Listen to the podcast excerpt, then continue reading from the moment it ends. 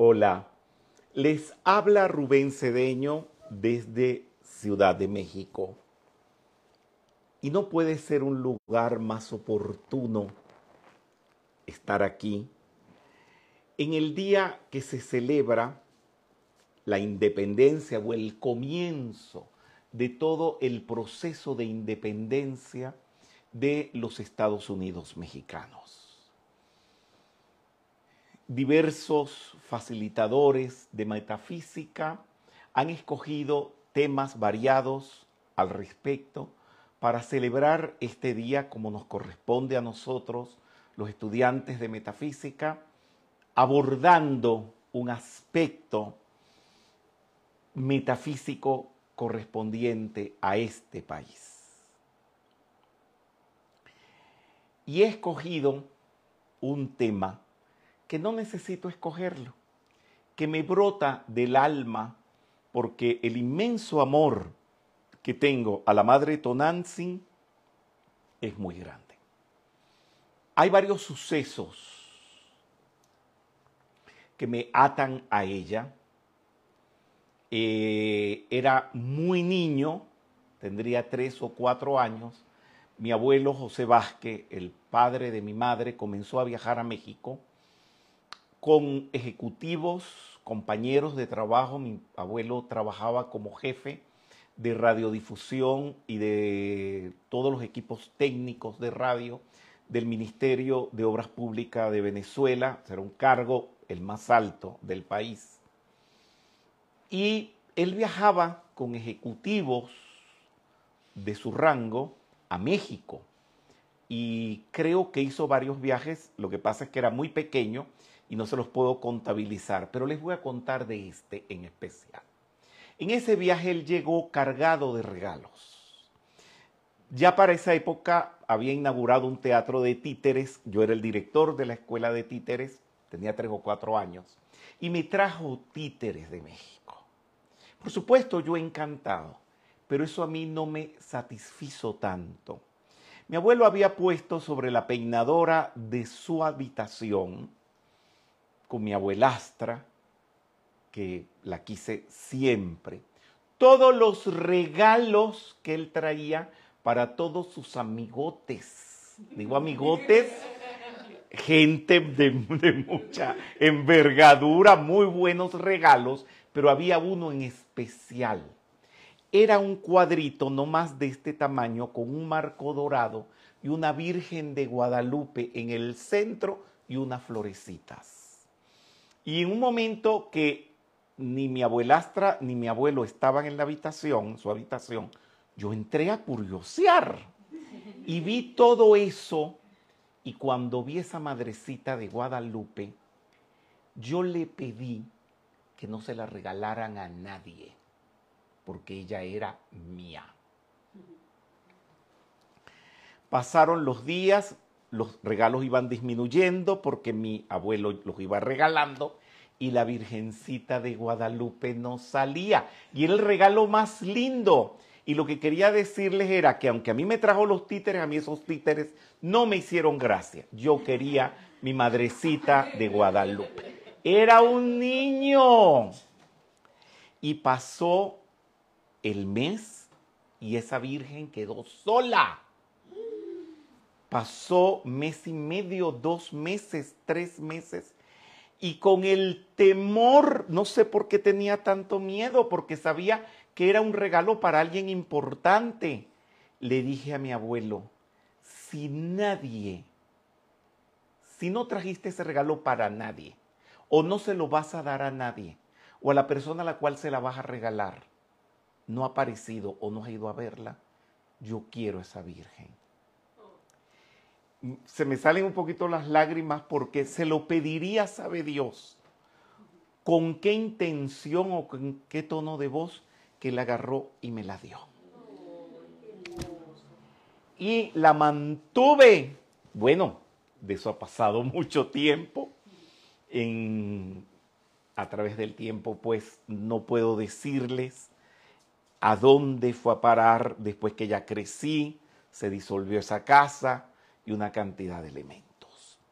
La segunda vez no puedo entrar en detalles, pero puedo decir algunas cosas. Eh, no estaba, por supuesto, en ninguno de los países conocidos. Estaba en New York en una ocasión muy especial, con un ser muy especial, conectado con la jerarquía. No era discípulo, era más que discípulo. No puedo hablar mucho. Y entre muchas cosas que me dijo ese ser para mi futuro y lo que debía hacer, un día vino y me dijo en inglés, me trajo un cuadro que traía contra su pecho y me lo enseñó. Y era la Virgen de Guadalupe. Y me dijo en inglés, This is Mother Tanoantzin. Me lo dijo en inglés. Y le dije, I know. Me dijo, no. Take. Me pegó un grito. Téngala. Y yo no hallaba cómo reaccionar, reaccionar. Habían personas de habla hispana, yo le estaba entendiendo perfectamente lo que él decía, y me dijeron, que la agarres, que la agarres. Y la agarré. Me la entregó. Me la puso, me la puso en mis manos. Ya había estado en México y había pasado otro milagro, se lo conté, pero un milagro intrascendente que si se los cuento ahora eh, no significa mucho. Era la antigua basílica, estaba la Virgen alumbrada con dos velas, yo tenía una cámara muy buena, pero no como las de ahora, la luz era demasiada pobre, no daba para una foto, y le dije, no vine a pedirte nada, solamente regálame una foto perfectamente iluminada. Y con las dos velas, salió una foto de la Virgen radiante, perfectamente iluminada. Yo le conté ese milagro y bueno, estuvimos hablando, quedaron dos cosas. This is Mother Tonantzin. Uno. Y dos. Take. Agárrela.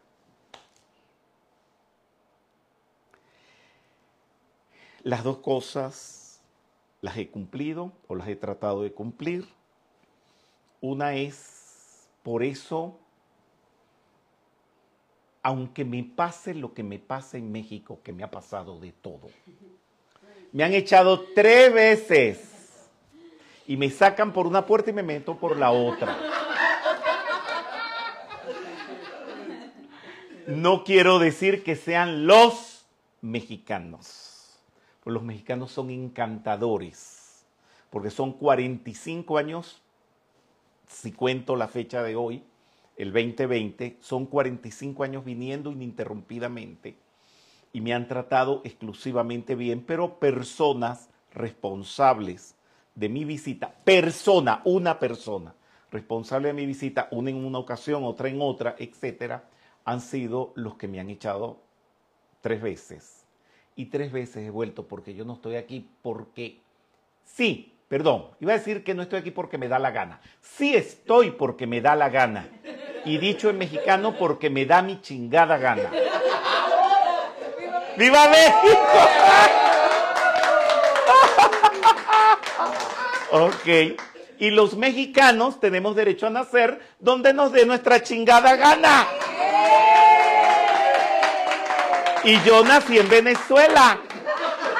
Porque los mexicanos nacemos donde nos dé nuestra chingada gana. Bien.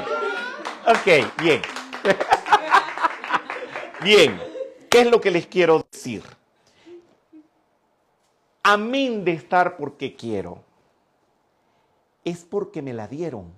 Me lo dio un ser con autoridad. Y a mí ese momento a mí no se me olvida. Y fue un ser de la jerarquía espiritual. No puedo hablar mucho, de esas cosas no me gusta hablar. Porque no es para decirla ni contarla. Lo importante es el hecho, 45 años viniendo para acá. Eso no es que sea más de lo que ese ser me dijo en inglés, pero es el testimonio de lo que me dijo. Y más vale el testimonio que el dicho. No sé si me hago comprender bien. Y después hay otro milagro que me une a ella tremendamente, que lo voy a contar durante la actividad. Esto está narrado en el libro María, miren qué belleza de portada. Lo ha hecho Dalia, que es la persona que me está haciendo las portadas, dentro de otras personas como Juanita y tantos otros que les agradezco mucho. Pero es una portada hermosa. Ella me preguntó, ¿qué le ponemos? A la portada le dije rosas. el libro está dedicado a María, pero dentro está narrada mi versión de la aparición de la Virgen de Guadalupe, de la cual han copiado muchísimas otras versiones, porque cuando lo escribí no se decían cosas que ya yo voy a decirlas en el desarrollo de esta actividad. Para hablar de la Madre Tonantzin o la Virgen de Guadalupe, nos tenemos que ir muy atrás en la historia e irnos a cómo comienza la Biblia. En el Génesis hay un fragmento que dice, Dios creó el hombre a su propia imagen. A imagen de Dios lo creó. Hombre y mujer lo creó. Un momento, él dice que creó al hombre, hombre y mujer, a su imagen y semejanza, o sea, que él es hombre y mujer también, que él tiene una parte femenina y una parte masculina. Lo que pasa es que las religiones machistas que hemos tenido nos ponen, no voy a criticar a Jesús, para nada, pero el Padre nuestro, ¿por qué dice Padre y no dice Madre? Bueno, sus razones tendrá y no lo voy a cambiar ni voy a hacer ninguna manifestación para cambiar el Padre nuestro. No voy a cambiar el Padre nuestro. Pero ya va.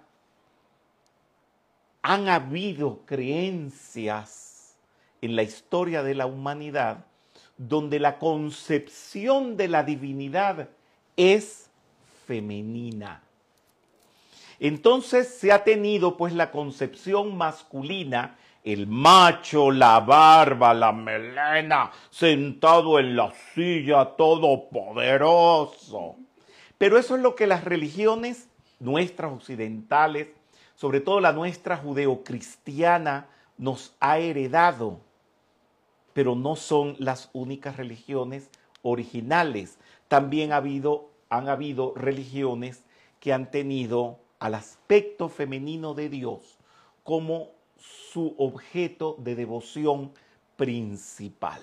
Y por eso le pongo aquí a todos una figura eh, neutral de la Madre Divina. porque es neutral? Porque no es ni católica, ni hinduista, ni de ninguna religión o creencia. Y todos sus símbolos evocan la feminidad. Ahí vemos el óvalo, que es el óvalo donde la mujer crea un ser humano, también es un símbolo vaginal, el óvalo. Vemos las características femeninas como sus senos en relieve muy discretos, pero se notan los senos, es madre, ¿verdad? Tiene el círculo y el punto en el ombligo como origen de la creación, los esquemas de evolución, llevan una corona femenina con los tres rayos y tiene más símbolos que en una actividad sobre la madre lo podríamos explicar completamente. Bien, vamos a irnos un poco atrás en la historia. Era muy niño cuando agarré papel maché. Ese día en la escuela me habían enseñado hacer figuras de papel maché. ¿Saben lo que es papel maché? Sí. ¿verdad? Bien. Y quise hacerme para mí algo, tendría que siete años, ocho años, y quise hacerme para mí una copia de la primera deidad femenina de la historia de la humanidad. Me hice la Venus de Willendorf a los siete años. Después eh, fui a donde estaba ella, que está en Viena, en el Museo de Viena, en el Museo de Historia, ese es la, el, el cartel que está en la puerta de entrada del museo, y quise comprar un original y no lo vendían. Pero como he ido consecutivamente muchas veces a Viena, terminé pues consiguiéndolo y ya tengo una copia del original. La Venus de Willendorf es esta, es una foto mía tomada con mi cámara. Como ven, tiene los rasgos femeninos muy resaltantes, le pueden ver la vagina perfectamente eh, perceptible, los senos, las formas que se ve a leguas, que no es un hombre, por supuesto que no.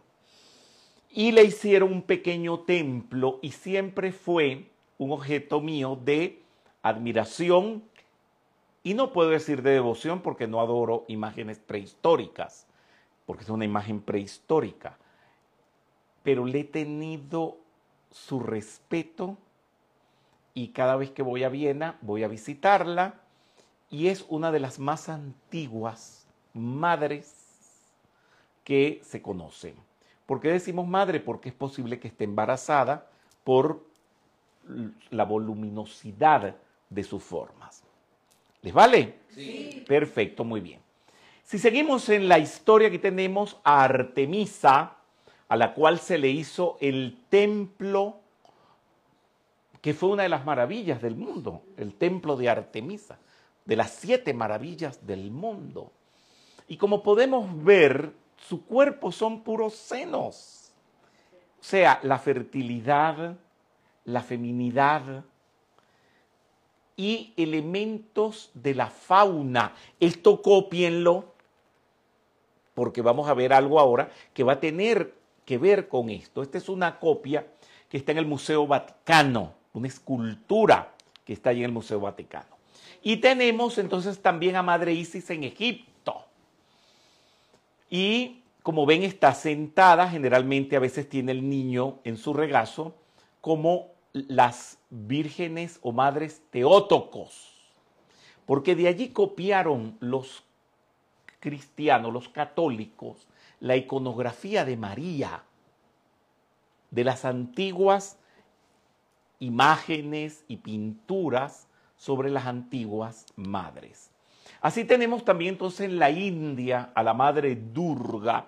Le estoy dando un panorama de las culturas antiguas y así llegamos al Museo Nacional de Antropología de México. Y vamos entonces a penetrar dentro del museo y allí nos encontramos una madre divina también como en todas las otras culturas, a la cual se le atribuyen varios nombres, no muchos, pero todos parecidos. La madre tiene dos aspectos. Uno, creador, benevolente, auspicioso, y otro destructor. Cuando viene un terremoto, hay un incendio, es la destrucción de la naturaleza. Cuando nace un niño, crece una planta, florecen las rosas, ese es el aspecto beneficioso, auspicioso de el aspecto femenino de Dios. Y en la cultura vamos a ser un poco incluyente, misoamericana de la zona que hoy en día es México. Se tuvieron acepciones a la Madre Divina una benevolente, auspiciosa, Teotenantzin o Tonantzin, y otra que destruye, que absorbe, Coyolchauque. Cuando descubrieron la estatua de Coyolchauqui en el Templo Mayor, yo me acuerdo, porque de eso no hace mucho tiempo. Hubo terremotos, relámpagos, de todo pasó. Hay fuerzas en la naturaleza que responden y se identifican con las acciones humanas.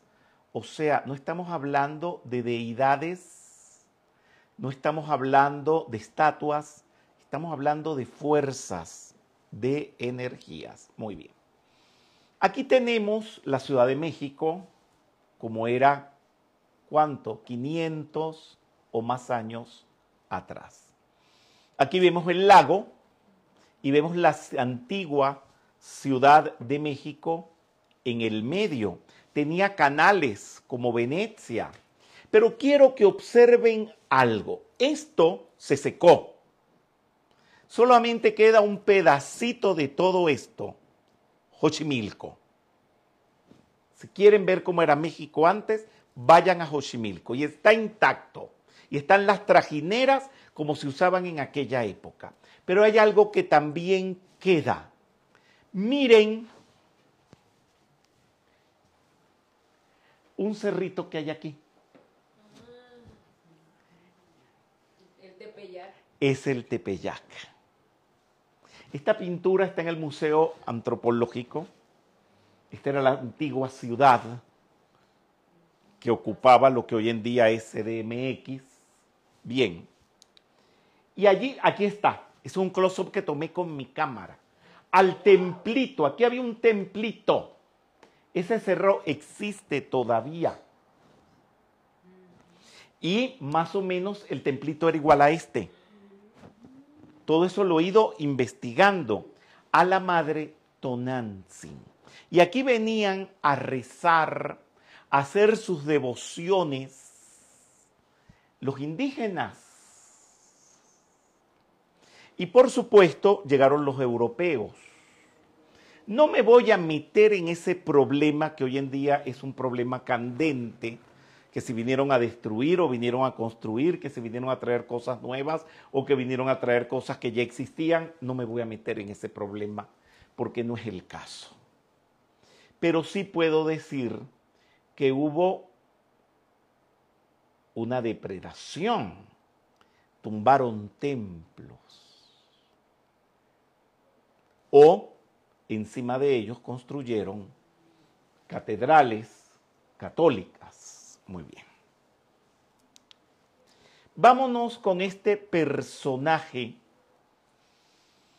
que es Juan Diego. Juan Diego Cuautlatoantzin. Su verdadero nombre era Cuautlatoantzin y no Juan Diego. Juan es un nombre impuesto. ¿Y qué quiere decir Cuautlatoantzin? Quiere decir el que habla como el águila, o el que habla como las águilas, o el de la voz de águila. Eso todo puede ser eh, símil de la interpretación de este nombre maravilloso. Un indígena mexicano chichimeca. Ustedes saben que no solamente aquí habían aztecas, y habían mayas, aquí habían otras culturas, otras tribus, si podemos decirlo así. Y estaba la chichimeca, que tampoco me voy a meter dentro de eso, pero puedo hacerlo. Del barrio Tlayacac. Ese barrio existe todavía. Su casa ya fue identificada o está identificada en Cuautitlán, en el reino de Texcoco. Eso es cerquita de aquí, a unos 30 kilómetros cuando mucho, que con el tránsito puede hacerse como una hora. Él fue el vidente de algo. Volvamos para atrás. Perdón. Volvamos para atrás. Él, en su mente, todos sus coterráneos, todos los que vivían en CDMX hace 500, 600 años y más, ¿qué tienen en su mente que hay en el cerro del Tepeyac? ¿Qué madre? Porque hay muchas madres. La madre divina, la madre Tonantzin. Y él, atravesando el cerro, viniendo desde su barrio, la ve. ¿Qué ve? ¿Qué ve en esencia? No en apariencia. En esencia. No sé si pueden capturar cuando les digo qué vio, qué esencia. Esencia, no manifestación externa. Eso que él vio, la esencia de qué era. ¿Y una madre? La esencia.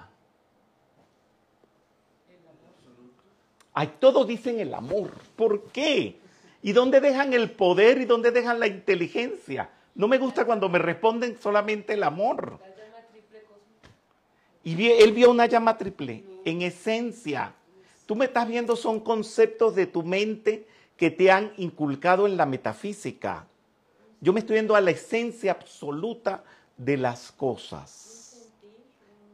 Muy bien, tú vas más cerca todavía. Un sentir, él ve una fuerza, una energía que todavía está allí. Y vamos a dejarlo de ese tamaño porque lo que sigue puede darle a ustedes respuestas. Muy bien. Él ve eso que no es lo que ustedes están viendo en pantalla, pero tenía que ponerse, tú me haces el close-up, ¿verdad? Para que la gente pueda ver. Entonces, esto es lo que quedó estampado en su tilma, que ya voy hacia esa parte, pero no quiere decir que lo que está estampado en la tilma fue lo que él vio. Él veía a esta señora, él conversaba con esta señora. Y por supuesto, habían sacerdotes católicos, de entre de ellos el padre Zumárraga, que tiene mucho que ver con toda la historia que estoy eh, narrando. Él era un fraile franciscano, nacido en Vizcaya. Vizcaya, el País Vasco está dividido en tres partes, una de las partes es Vizcaya, donde está Durango. De ahí viene él, español. Quiero recordarles que en esa época era la época de Carlos V, nieto de Isabel la Católica. Isabel la Católica, su virgen de mayor devoción era la Virgen de Guadalupe. Y ustedes dirán, ¿cómo? Sí, la Virgen de Guadalupe. Porque aquí no se sabía nada ni del nombre de Guadalupe ni nada. La Virgen de Guadalupe es española. Pero ni siquiera española, ya vamos a ir hacia eso. Muy bien. Él tenía una, el padre Zumárraga tenía una gran amistad con el rey de España, Carlos V, y así es como lo nombra protector de los indios en México y primer obispo. Y se viene, por supuesto, para acá. Trae la primera imprenta de México. Padre Zumárraga hizo muchas cosas muy buenas. Fundó la Real y Pontificia Universidad de México. Eh, fundó el Colegio San Juan de Letrán, o San Giovanni Laterano, el primer hospital de México llamado El Amor de Dios y el convento de San Francisco. Todo eso lo hizo, pero también hizo otras cosas no muy benditas. Quemó cantidad de códigos y por eso lo critican muchísimo y tal vez la historia no sea tan benevolente al hablar de él.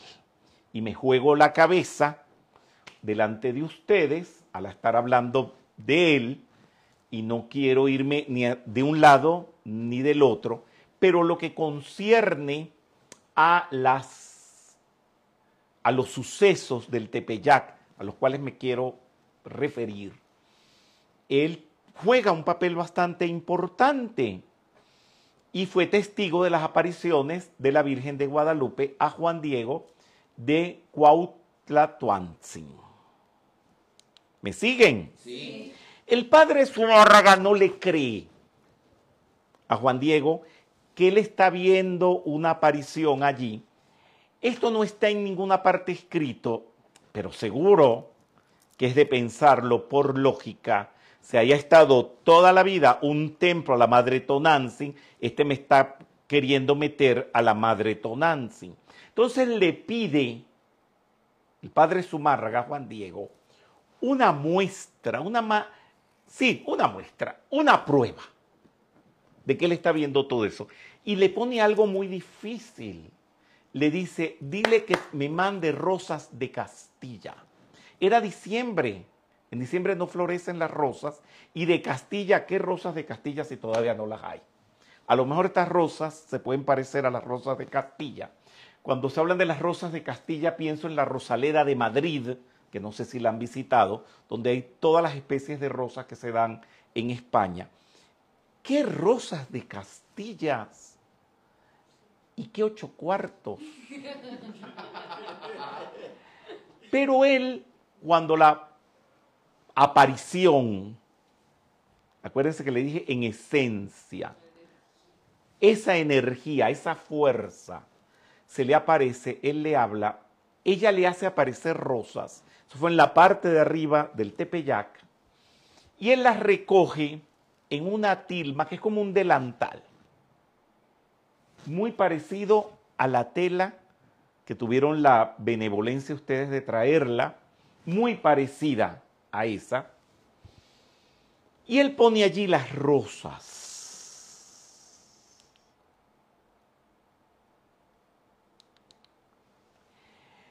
Y las lleva al obispo, que es el padre Zumárraga, y cuando agarra la tilma, que la trae así llena de rosas, como ustedes lo ven allí en la foto, y lo vuelca las rosas, aparece la Virgen estampada en la tilma.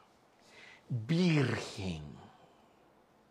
Quiero decirles que la crucecita que tenía o que tiene, se la pintaron después eso todo son análisis que han hecho grandes científicos. Y el angelito que está abajo también.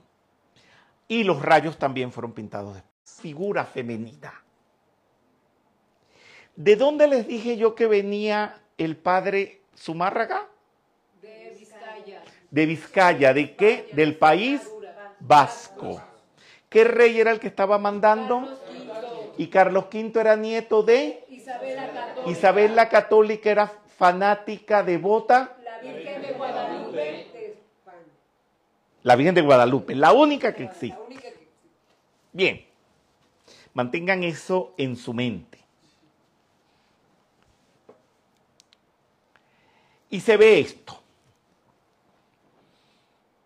que después le hablaré todo lo que ha pasado a través de la historia no es normal que se esté conservando porque una tilma, cuando mucho, dura 50 años. Y esto ya tiene, uff, muchísimos años. Bien, seguimos. Y curiosamente, en las pupilas, después que han hecho unos exámenes científicos, aparecen Juan Diego y el padre Zumárraga en la pupila del ojo. Igual a la Virgen de Coromoto, que aparece, la Virgen, que aparece el cacique Coromoto, son las dos únicas vírgenes aquerópitas. ¿Qué quiere decir aquerópitas? Estampadas por ellas mismas. No hay otras en el mundo. Son manifestaciones tangibles y visibles de eso.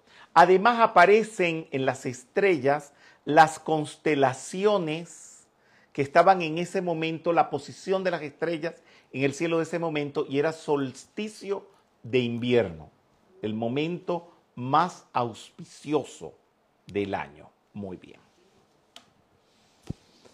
Cuando el padre Zumárraga le pregunta a Juan Diego, ¿y cómo se llama? ¿Qué te dijo? Ella le dice, él le dice Cuatracupe, Cuatracupe, Cuatracupe, ¿a qué se les parece? Guadalupe. Guadalupe.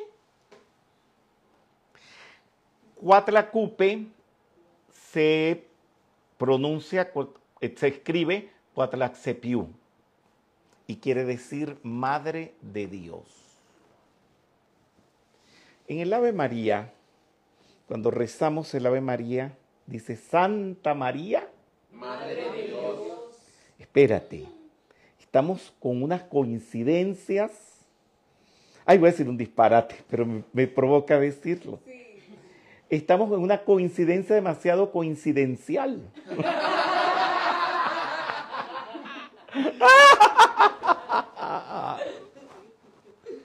Bien, ya va. Espérate. Teotenanzin. Esto todo lo dice el Nicam Mopowa, que es el único escrito de la época que narra la aparición de la Virgen. Cuatlacupe, la que aplasta la serpiente. ¿Y qué quiere decir Coromoto? La que detiene la La que detiene el trueno, la tormenta.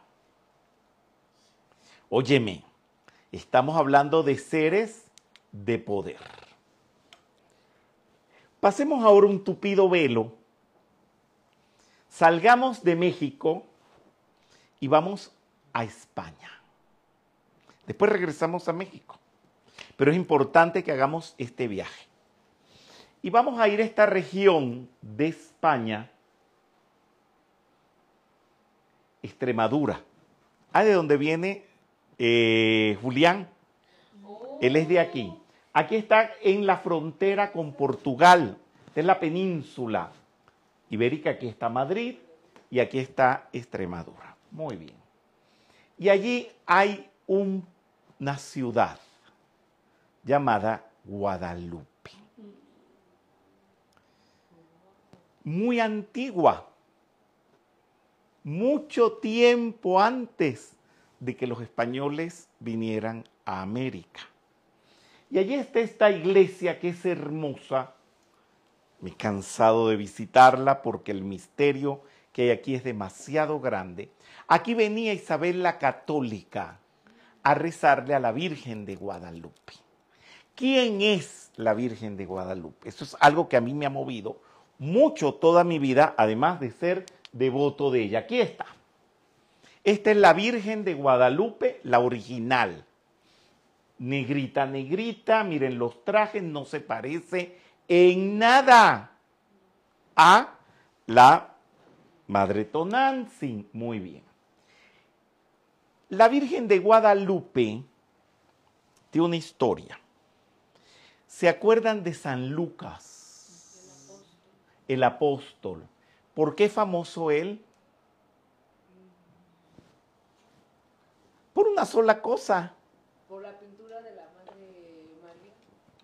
Anda a preguntarle a la señora que vende tamales allá abajo eso, si lo sabe.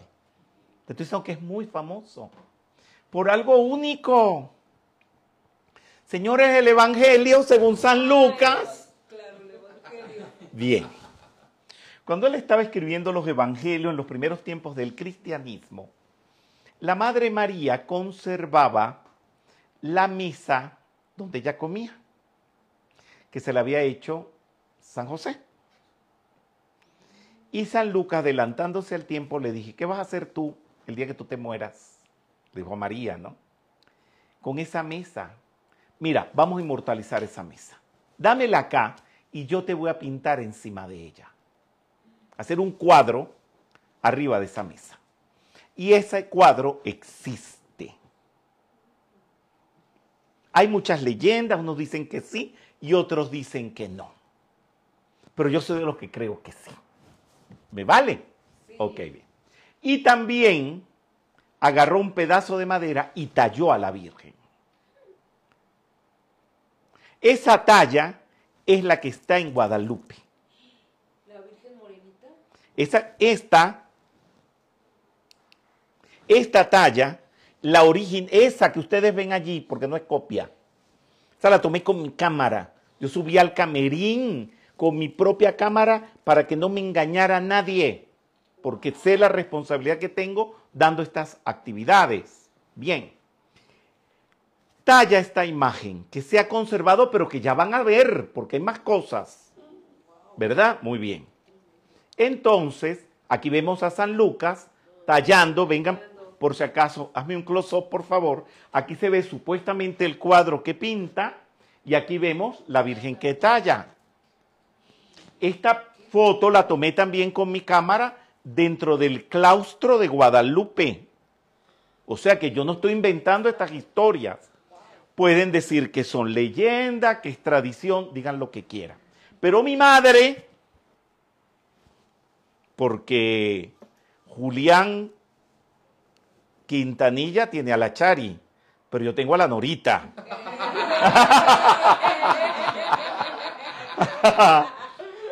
y las dos madres como que le tronaban los motores, ¿no?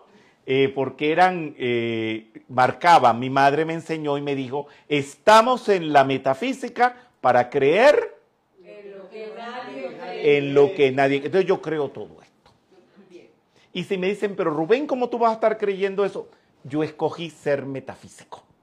Y de paso, católico. Entonces, junto las dos cosas en una combinación perfecta. Yo no digo aquí dice la tradición o aquí creen. Yo digo aquí pasó. Porque como me enseñó a mí una gran guía en Israel, he ido muchas veces pues haciendo de guía y se aparece esta única mujer, esposa del dueño de todo el turismo de Israel, me dice, yo los voy a acompañar todos los días. Le digo, ¿y a razón de qué? Soy la esposa del dueño de la agencia, no la agencia, sino de toda la compañía de turismo de todo el país. Le digo, ¿y por qué? Me dice, porque me dijeron que no me perdiera de tus explicaciones. Y le digo, ¿y por qué? Dice, porque tú no, tú no supones nada, tú afirmas todo. Y yo digo, y aquí se paró la Virgen, y aquí estaba la mula, y aquí estaba el buey, y aquí la Virgen vio el concepto inmaculado de Jesucristo. Para mí, esas cosas, y ella me dijo algo, Rubén, tú tienes razón, porque si se dice que aquí se paró la Virgen y no haya otro, no hay otro que diga otra cosa, es ahí.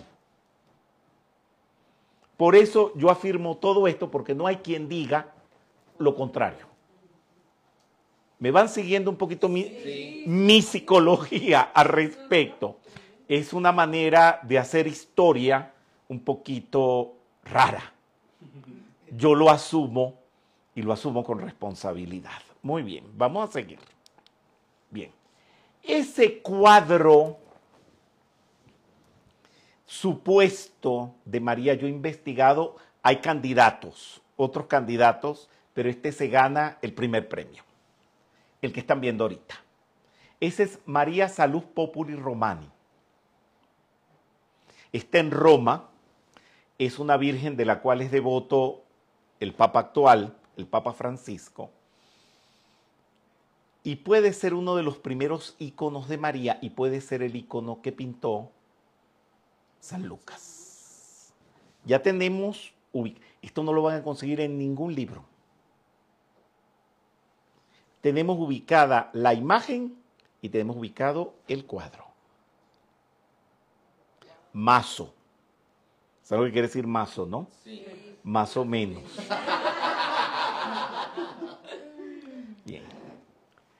Guadalupe, ¿por qué se llama Guadalupe?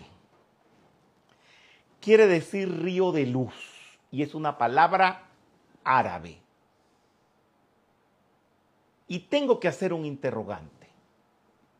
¿Qué hacemos nosotros como mexicanos con una cultura maya, azteca, con idiomas propios, poniéndole a nuestra aparición un nombre árabe? Díganme la conexión de lo maya, de lo azteca con lo árabe. Con todo el respeto con los árabes. Pues estoy hablando de conexión cultural. ¿Y por qué yo le tengo que decir Guadalupe?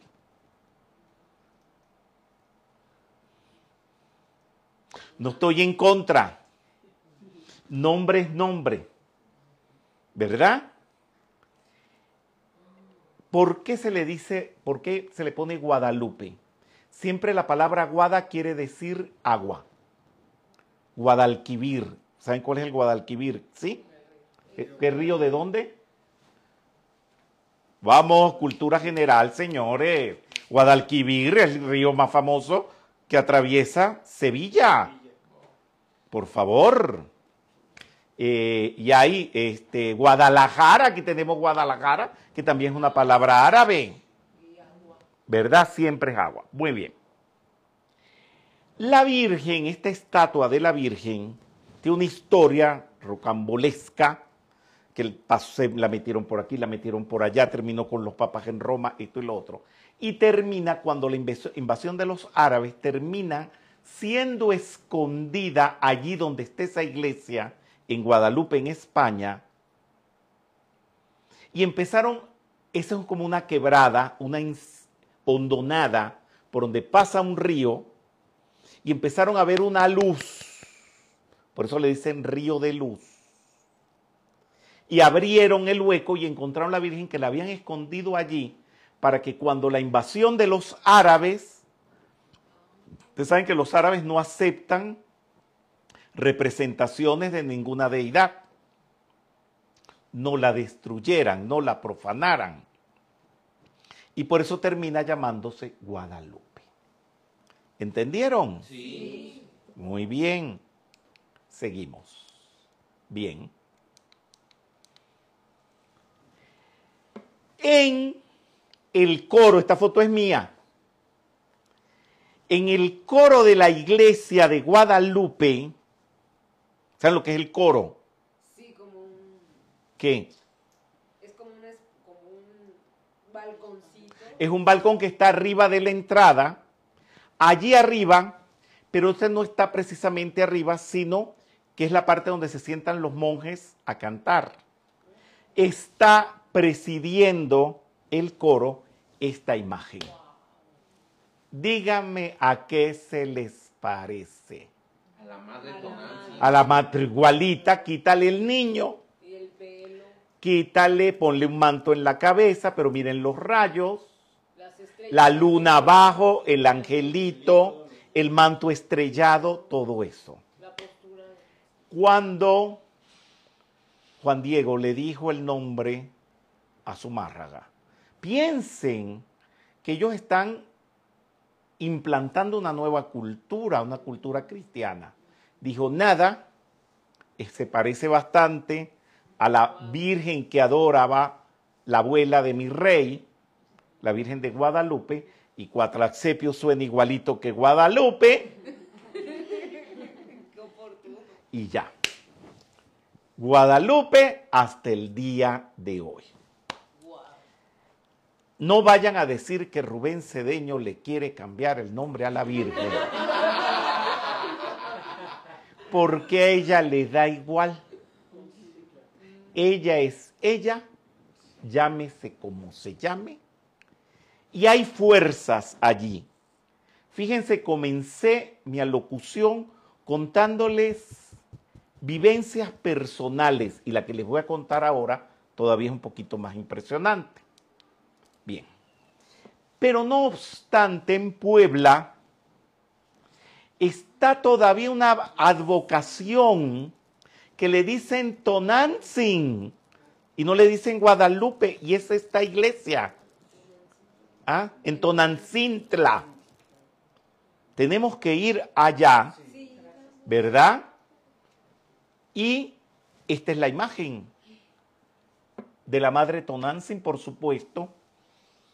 Hay una mimeta, me- este, se mimetizan, mimetización entre María y aquello llamado Tonantzin.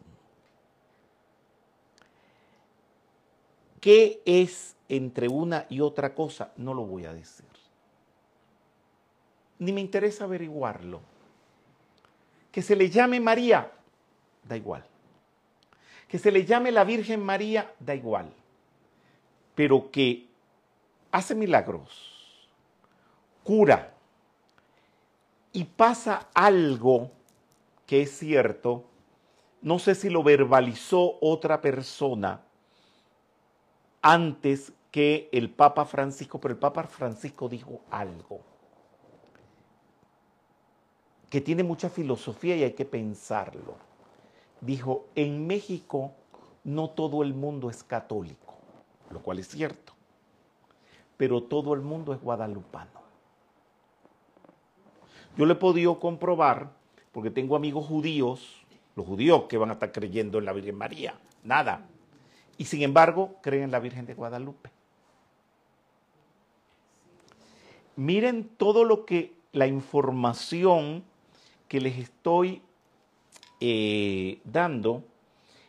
Y allí en ese lugar de las apariciones, ella pidió un templo. Aquí era donde estaba el templito ese que les enseñé al principio y se hizo este. Y allí es el verdadero lugar y ella pidió que le hicieran un templo allí. Últimamente han restaurado una casa que el padre Zumárraga le mandó hacer a Juan Diego y está abajo. Pero después ya esto fue insuficiente y eh, hicieron una basílica abajo. Ahí pasó algo conmigo también. Tuvimos el segundo Congreso Internacional de la Metafísica. Días antes me habían hecho intuir, imaginar o lo que quieran llamar que eso iba a terminar mal. Fue la primera votada que me echaron de aquí, de México. Y habiéndolo planificado y habiendo traído todos los facilitadores de metafísica, no me dejaron a mí, me dijeron que podía entrar, pero que no podía hablar. Y que mis facilitadores igual. Y me paré en la puerta del Congreso y le digo, váyanse todos de aquí. Pero días antes, previendo que eso, no previendo, yo no sabía que iba a pasar eso, pero algo me decía que iba a pasar algo. Dije, el Congreso se va a hacer. Y lo va a presidir la Virgen de Guadalupe, la Madre Tonanzi. Y le pedí a todos que se vistieran de blanco, eran como dos mil o tres mil personas. Aquí hay personas todavía en la metafísica que estuvieron en eso. Nos paramos en la puerta de la basílica, la nueva, y mientras hacíamos las invocaciones, hacíamos todo, venían bandadas de palomas blancas y volaban por arriba de las cabezas de todos los metafísicos. Luego subimos acá y cuando llegamos allí, en aquella época no habían grabaciones de internet o en Facebook como ahora que mi Ave María está puesta en todas partes. Y les dije que quería que cantáramos el Ave María de la Misa de mi Tierra, que ustedes ya conocen.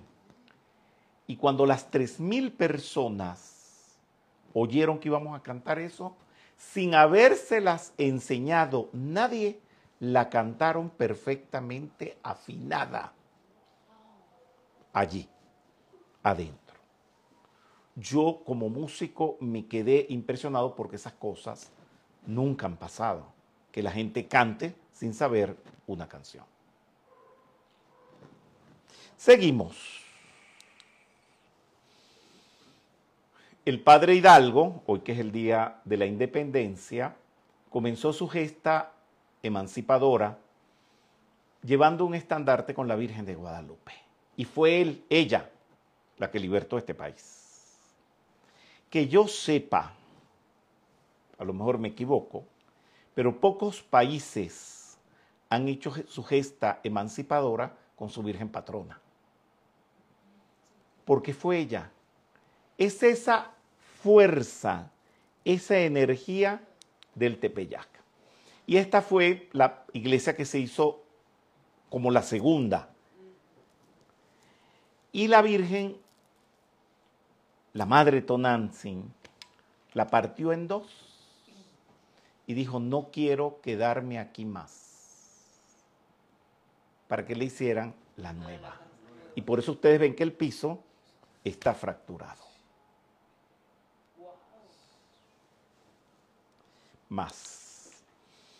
Este fue el primer altar que hubo a la Virgen de Guadalupe, digamos, en esa iglesia, o donde la conocimos. Yo la conocí allí donde fue el milagro de las velas, que pude tomar la foto con solamente la iluminación de dos velas en una cámara de aquella época que no tiene las facilidades, ni las virtudes, ni las bondades de las cámaras actuales. Bien. Y allí pasó algo, que me enteré de eso por mi abuelo, que ya les cuento, que venía a México y yo tenía cuatro, cinco años, y él me contaba todo. Y él me contó esto, que a mí nunca se me ha olvidado.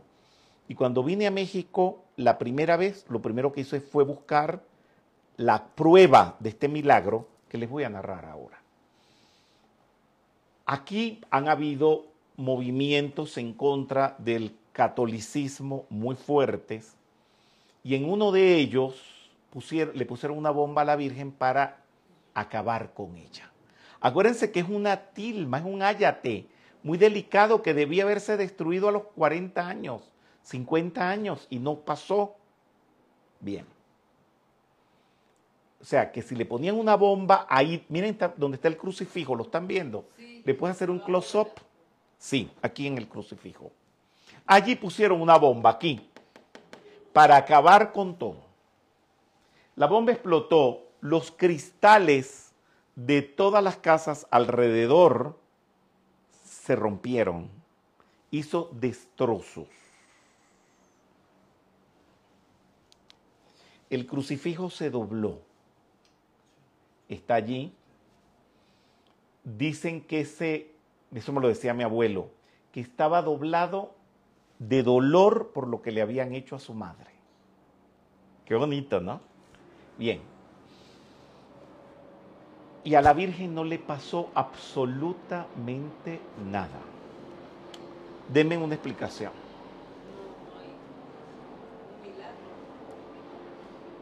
No hay. Bien. Le hicieron esto, tan maravilla, es una de las extensiones arquitectónicas más grandes que hay en el mundo sin pilares internos y no se cae el techo. Cuando escribí el artículo sobre la Virgen de Guadalupe, hace bast, en el 85, imagínate, lo escribí. ¿Cuánto? 34 años. Ahí puse todo lo de la Madre Tonantzin. Aquí no se le decía Tonantzin a la Virgen nadie. Y a partir de eso, y que lo, publiqué en varias revistas, y todo eso empezaron a decirle Tonantzin. No quiere decir que por mí se le diga Tonantzin, porque ya saben que desde un principio se le ha dicho Tonantzin, pero sí se hizo un poquito más público. Bien. Y dije que todo eso era el movimiento de la Madre Divina del cosmos. Miren las, los círculos que dibujan las lámparas Y ella está puesta allí, sucede un milagro que lo pueden comprobar. Bueno, al menos a mí me sucede cada vez que voy. Cuando uno ve algo desde lejos, por perspectiva se tiene que ver pequeño. Y a medida que tú vas acercando, se ve más grande. Con ella sucede todo al revés. Cuando tú la ves desde la puerta, la ves inmensamente grande y a medida que te vas acercando se va poniendo pequeña. No sé si es idea mía o qué, pero eso sucede. Bien. ¿Se acuerdan? Ay, Dios mío. ¿Se acuerdan del Congreso del cual me echaron, que nos robaron? Y que el día antes me fui a la basílica y pasó todo eso con las palomas y arriba cantaron el Ave María bien. Cuando no me dejaron entrar, perfecto, yo me fui muy triste, me fui a los Estados Unidos y escribí el libro Dios en Bourbon Street. De esa manera reacciono siempre. Cuando me hacen algo malo, reacciono haciendo cosas positivas, triunfando pues. De todas maneras, tenía el sentimiento de cómo volver a México Al año venía el otro congreso. La frustración fue tan grande de haberle dado un congreso a un país fuera de Venezuela que dije no se lo doy a más ningún otro país en mi vida mientras viva.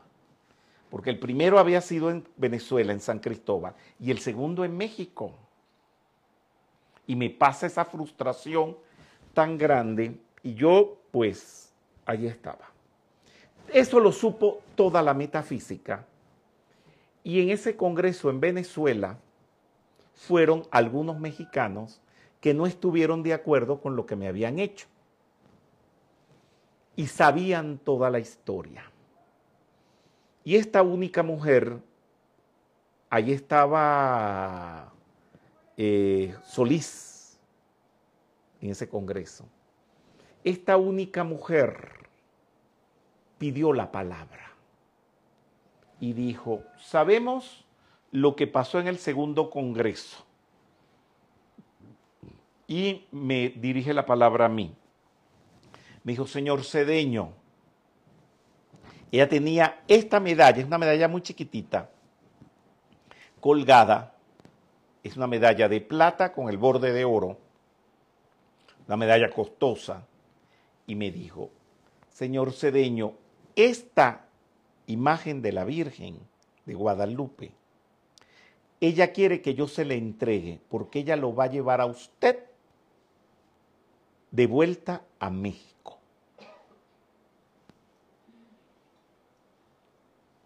¿Y cómo? Venir para, ustedes lo saben que no es fácil. Un viaje de Venezuela hasta acá es largo, en avión, casa, comida, organización de conferencias, todo eso. Pero como mi madre me dijo que uno estaba en la metafísica para creer en lo que nadie cree, bueno, vamos a creerlo. Les quiero decir que en seis meses, en menos de seis meses, estaba pisando México. Y ahí estuvo Solís. Por eso mi respeto hacia él y mi cariño hacia él porque él formó parte de ese milagro. Bueno, vino una explosión de gente, de conferencias por aquí, por allá, y seguí, seguí, seguí, seguimos, seguimos, seguimos, seguimos. Todos los estados se cubrieron. Y tuve una ocurrencia. Ocurrencia. Miren que estoy diciendo ocurrencia porque después me empiezan a escribir por ahí correos haciéndome preguntas sobre lo que voy a contar ahora. Es una ocurrencia de Rubén. Puede que tenga una razón espiritual o metafísica, pero fue ocurrencia. Dije, si con esta medallita, mira todo lo que ha pasado, si tengo una medallita más grande, vamos a aumentarle la capacidad enteras. ¿Ah? o como la... vamos a aumentarle los terabytes. Los gigabytes. Y así fue. Y pasé a la segunda, que es la que está abajo, es más grande. Arriba está la primera, la chiquitica. Después está la segunda, más grande, y le fue aumentando los terabytes, la capacidad a la Virgen, y en esta etapa yo dije, no, hay que aumentarle más la capacidad y tengo esta última, que es la grande que ustedes ven, que también es de plata. Todas son de plata porque es la, el metal que graba. Y miren lo que pasó últimamente. Wow, gracias, amada. ¿Me pueden por favor traer la de maderita? ¿La de madera? Sí, gracias. Pero pasó algo. Antes de entrar en la seclusión, ay, ¿por qué la gente también dice, ah, pero la palabra seclusión no existe? Ayer me escribieron diciendo esas cosas. Yo no contesto esas cosas, porque las palabras no tienen por qué existir. El idioma cuando se creó no existía. El idioma se creó porque lo creamos nosotros. Y las palabras en latín, que es el idioma original del cual se desprende el castellano, fue creado por cada uno de los romanos, de los habitantes del Lacio. Y la palabra seclusión, búsquenla, que sí existe. Entonces, muy bien, a mí, yo no tengo problema en que sean ignorantes, pero en mi cara no me restrieguen su ignorancia. ¿Por qué se ríen? O sea, sean ignorantes. Yo no critico a los ignorantes, sigan siendo ignorantes, pero a mí no me lo restrieguen. Porque no está bien, pues. Yo también soy ignorante de muchas cosas. Yo soy ignorante de cómo se lanza un cohete en la, NASA, en la NASA, pero yo he estado en la NASA y yo no le voy a restregar mi ignorancia sobre la NASA a ningún técnico de la NASA. Porque, porque no, pues la lógica me dice, no ningún amor propio, lógica, es saber estar, saber uno tener comportamiento adecuado ante los que sabe. Bien. De todas maneras, volví a repasar anoche que me dijeron eso de seclusión. Y por supuesto, la palabra no que existe, reexiste. Bien. Ante empezar en la seclusión, yo no sé por qué yo me voy tanto por las ramas. El día antes estaba esta virgen naquita, chimbita, dicho en venezolano, grasita, dicho en, en argentino, pero me gustó. Digo que es naquita porque es cartoncito. Y esto es una pinturita. Y yo me enamoro de ella y me enamoro de ella. Y era, pues como esta naquita es baratísima. Esto no costó, pero ni dos dólares. Bien. Y digo, bueno, no me la compraba porque yo estoy viajando. Yo no puedo andar con sobrecarga de asuntos en las maletas. Pero dije, déjame comprarla. Y era como que ella me decía, cómprame, cómprame, cómprame, llévame, llévame, llévame, llévame. Y me la compré. Yo no sé cuántos teras tendrá. y entrar todo México en seclusión y mi persona también, y también una situación muy difícil. No se me negó toda la ayuda que necesitaba para las transacciones. Para mí fue muy doloroso desde el punto de vista afectivo, porque a mí me invitaron para acá a que diera conferencias y que me abandonaran y no pudiera dar las conferencias, era terrible. Que no pudieran ir a donde estaba por lo inaccesible del lugar, por lo lejano, también era un problema y tener que suspender mis conferencias era peor todavía. Y todavía peor fue que me dijeran que siguiera y tener que manejar luces, máquinas y todo, solo encima de tener que estar explicando cosas tan difíciles. Sin embargo, lo hice y ella me acompañaba y me acompañaba hasta que eso no dio para más y de, de allí había que salir en plena abstinencia, en plena situación que no habían hoteles, no había para dónde ir. Los que están aquí que me ayudaron en todo eso sabían lo difícil. Mira las caritas que están poniendo, porque fue muy difícil. Y tuve que salir con muy poca ropa, prácticamente escapando. Y lo primero que metí en la maleta fue ella. Y le dije, yo no sé tú tienes los teras, porque como ella es de plástico, es de... pero tú me vas a sacar de aquí. Y así fue. Y la nueva metafísica mexicana se le debe a ella. Los aplausos son para ella. Bien.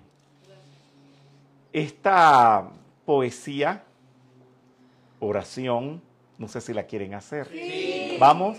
Madre Tonanzi, estrella de luz del cielo radiante, protégeme con tu manto de estrellas y ojos vigilantes.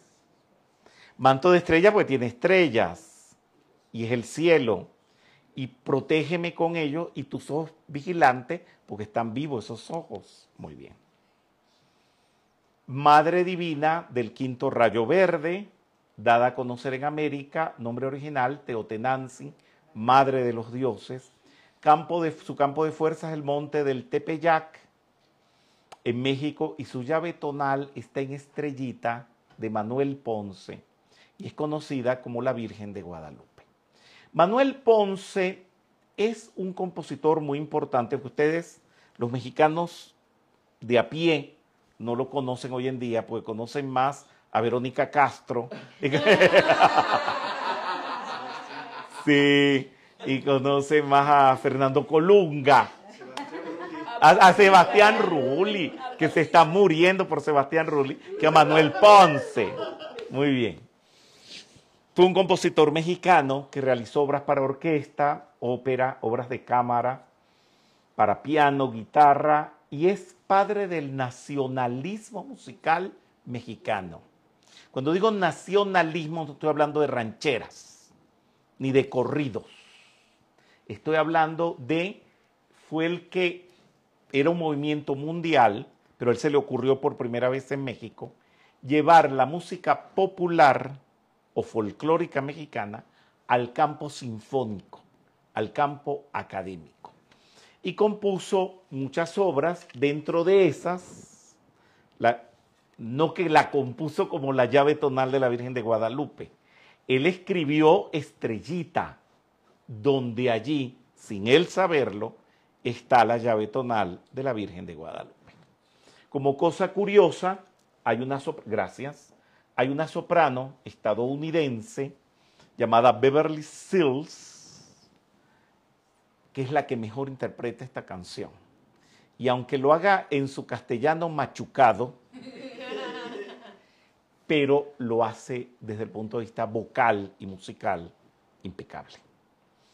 Quería cerrar esta locución escuchando esta maravilla.